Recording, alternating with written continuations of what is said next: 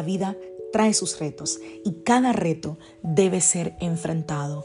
Cada día es diferente al anterior y para cada día necesitamos una palabra de Dios. Por eso el devocional de hoy es una palabra para ti, para cada día, porque Dios quiere hablarte hoy y lo va a hacer a través de su palabra.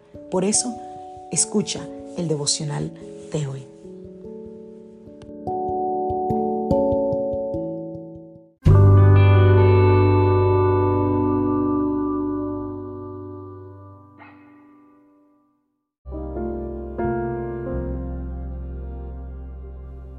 Devocional del día de hoy. Persistir y perseguir. Vamos a la palabra del Señor.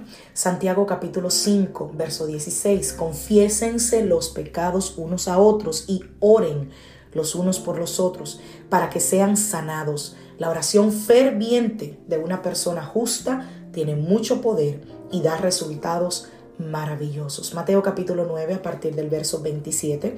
Cuando Jesús salió de la casa de la niña, lo siguieron dos hombres ciegos quienes gritaban, Hijo de David, ten compasión de nosotros. Entraron directamente a la casa donde Jesús se hospedaba y él les preguntó, ¿creen que puedo darles la vista?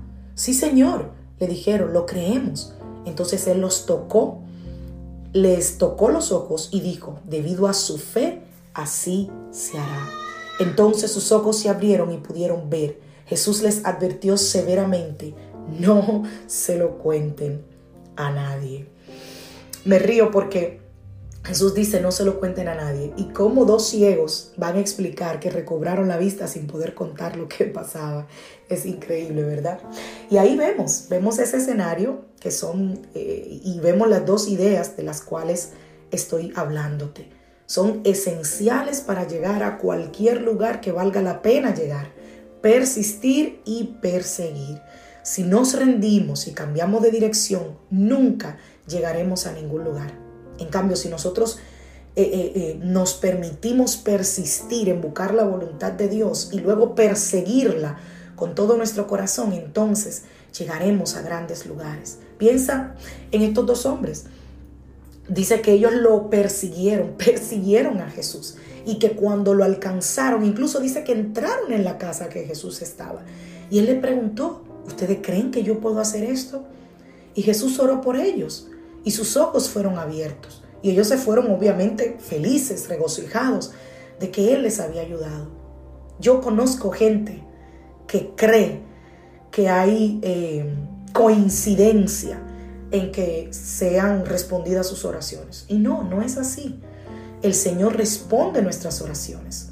Tú no deberías creer como cristiano durante toda tu vida que es por coincidencia que las cosas pasan. No, Servimos a un Dios poderoso, a un Dios quien espera que nosotros persigamos y persistamos en la oración. Y si, si tú sigues tocando la puerta, la puerta se va a abrir.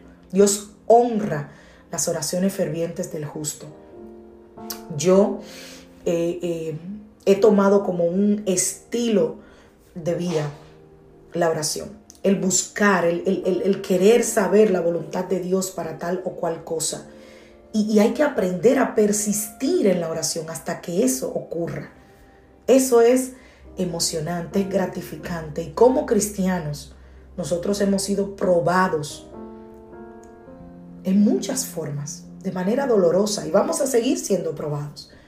Muchos se han desilusionado, pero yo te aliento una vez más a que tú persigas el sueño que Dios te dio, orando persistentemente hasta que eso ocurra que no desistas de la oración solo porque ha pasado un tiempo y no has visto nada, sino que persistas en ella, porque en la medida en la que persistes en la oración, tu corazón, tu vida es cambiada.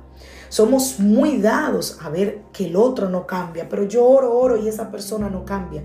Pero mientras oras, tú eres cambiado, tu corazón es cambiado, Dios trabaja en ti. Así que la oración no es una fórmula mágica, la oración es un proceso, es un trabajo que Dios va haciendo en la vida y en el corazón de todo aquel que lo practica. La oración tiene que cambiarte. La oración tiene que hacerte crecer. Si estás orando y no estás creciendo y no estás pudiendo librar batallas y no estás pudiendo vencer las tentaciones, entonces hay que ver qué está pasando en tu oración. Porque la oración debe cambiarte. La oración debe transformarte. Hay poder cuando nosotros oramos y buscamos a Dios. Hay cosas que tienen que suceder en aquel que ora fervientemente, de corazón y persistentemente. Que Dios te bendiga, que Dios te guarde. Soy la pastora Lizelot Rijo de la iglesia Casa de Su Presencia y deseo que tengas un feliz día.